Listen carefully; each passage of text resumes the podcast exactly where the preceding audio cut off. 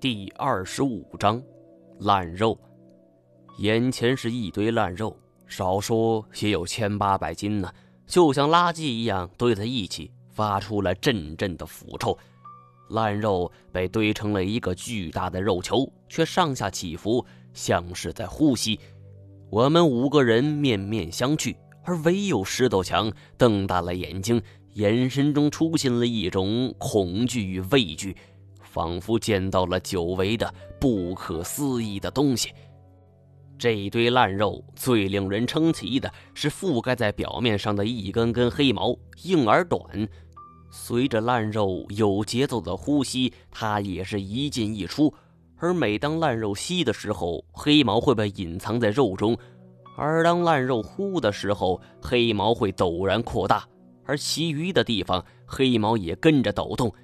金锁紧张的咽了一口唾沫，这，这他妈是什么东西？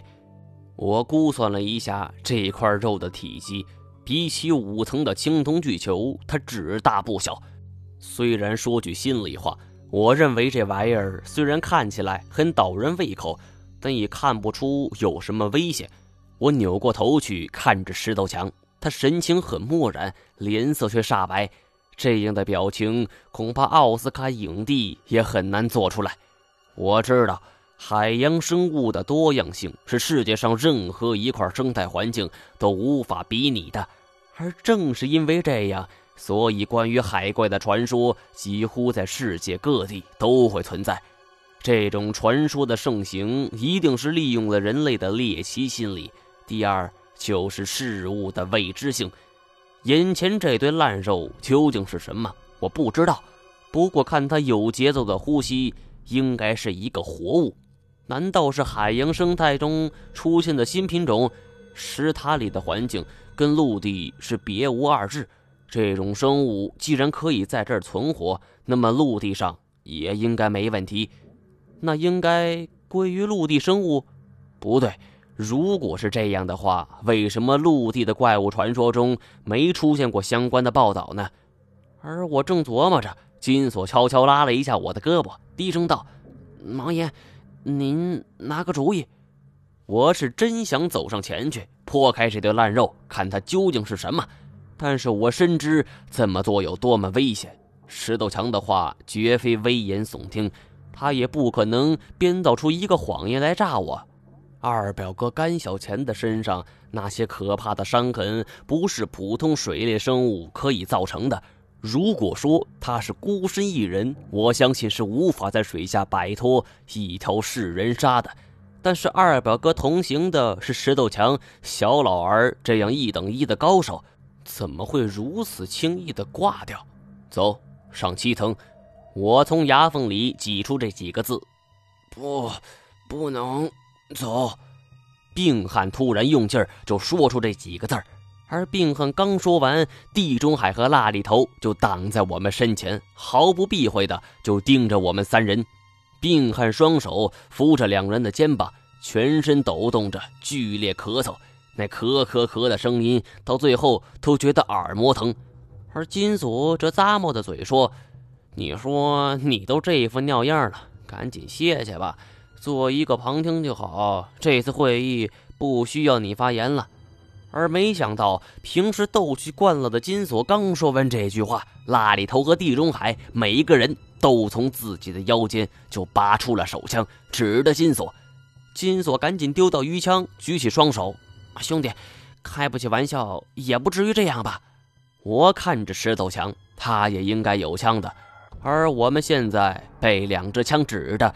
就看他怎么选择了。要是他那把枪也指过来，我们就一点胜算也没有了。我现在有点希望石头强能够把枪给指向那个病汉，这样我们还多少有些希望。不然，凭我们手里的鱼枪想反抗自动火器，简直是痴人说梦。而石头强却轻微叹了一口气，把手缓缓地伸向了腰间。老石。你也别动！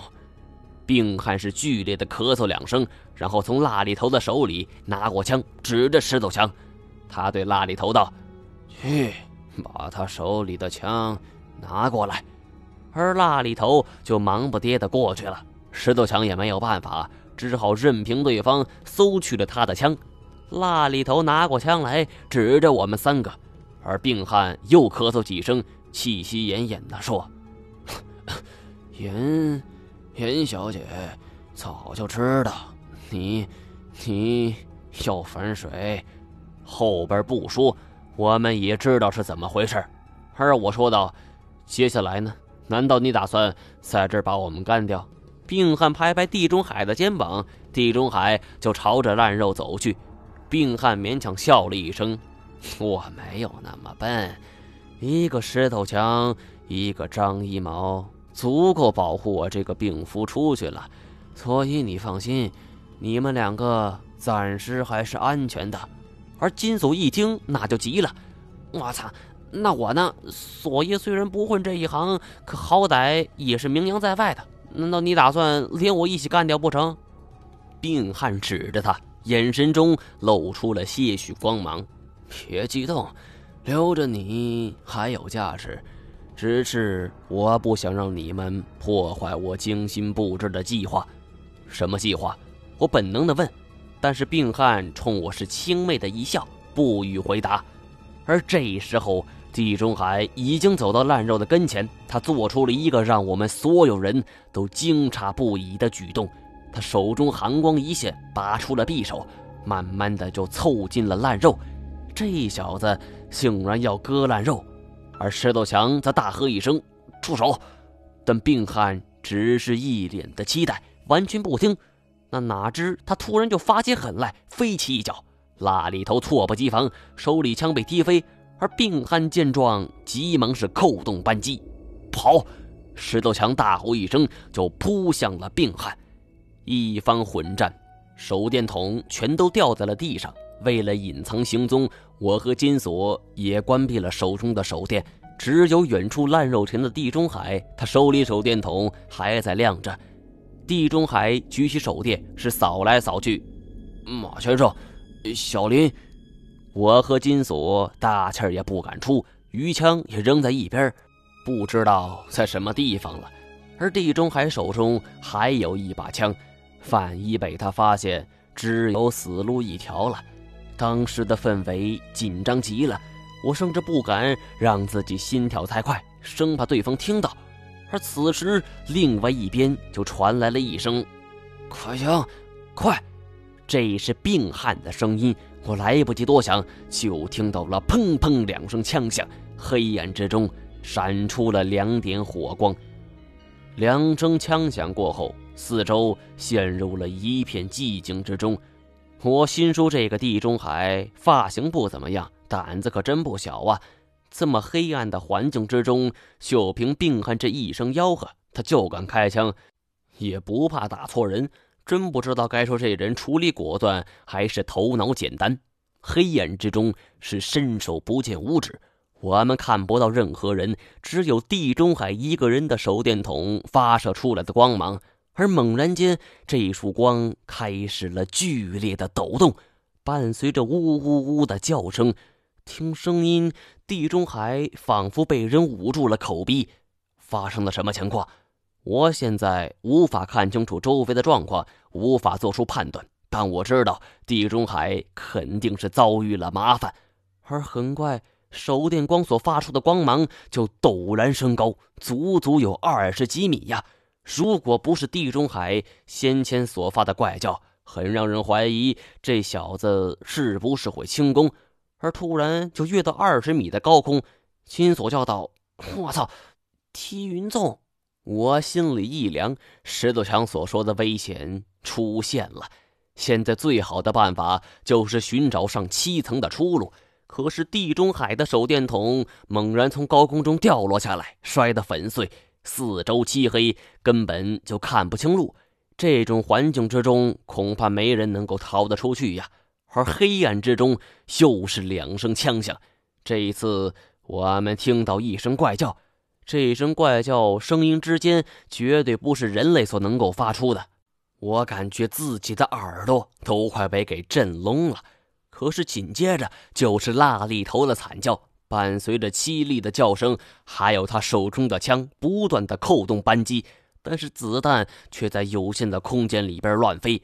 金锁是哎呦一声，哭着喊：“操，老子中弹了！我中弹了！”我刚要查看金锁的伤势，只觉得耳边一凉，火烧一般的疼痛感传来，一颗子弹擦着我的耳边飞了过去。我赶紧压低身子，也让金锁趴下，同时在心底是狠狠的咒骂：“拉里头这孙子，莫不是疯了？怎么开起枪来一点准星也没有呢？”而很快，枪声就结束了。只传来了一声咯吱咯吱的声音，有点像是在嚼什么东西。在静谧的四周围传来如此清晰的咀嚼声，是令人头皮发麻。我紧贴着地面，大气都不敢出。其实这地方常年黑暗，这里的怪物只是早已适应而已。我们这么做也只是安慰安慰自己。如果对方真有心以我们为食物的话，我们没有任何的反抗余地，正在独自担心着，突然左边出现了一个光源，一人高声喊道：“跑！”随着这一声吼出，光源打着滚儿就给飞了出去。是石头墙，借着这转瞬即逝的光线，让我看清楚了眼前这个食人怪物的庐山真面目。怪物的真身就正是那具烂肉。他还是那副样子，不过四周却蜿蜒着很多长长的触手，每一只触手都披着厚厚的鳞甲，齐长的鳌牙，看上去十分恐怖。辨明了楼梯口的位置，我拉上金锁，是卯足了力气就开始跑。然而我刚跑出去十几步，就觉得一阵风是从头顶吹下，感觉有一股泰山压顶的巨大力量就给压了过来。而我推开金锁，借力就往后一跃，就躲了过去。而没想到我还立足未稳，背后又是一阵风紧，我急忙趴在地上就地滚开。毛爷，救我！救我！是金锁！我也顾不上别的，摸黑在地上就开始摸索起来。入手的是一柄手电，而我急忙打量，但是没想到眼前出现的这个家伙却令我惶恐大惊。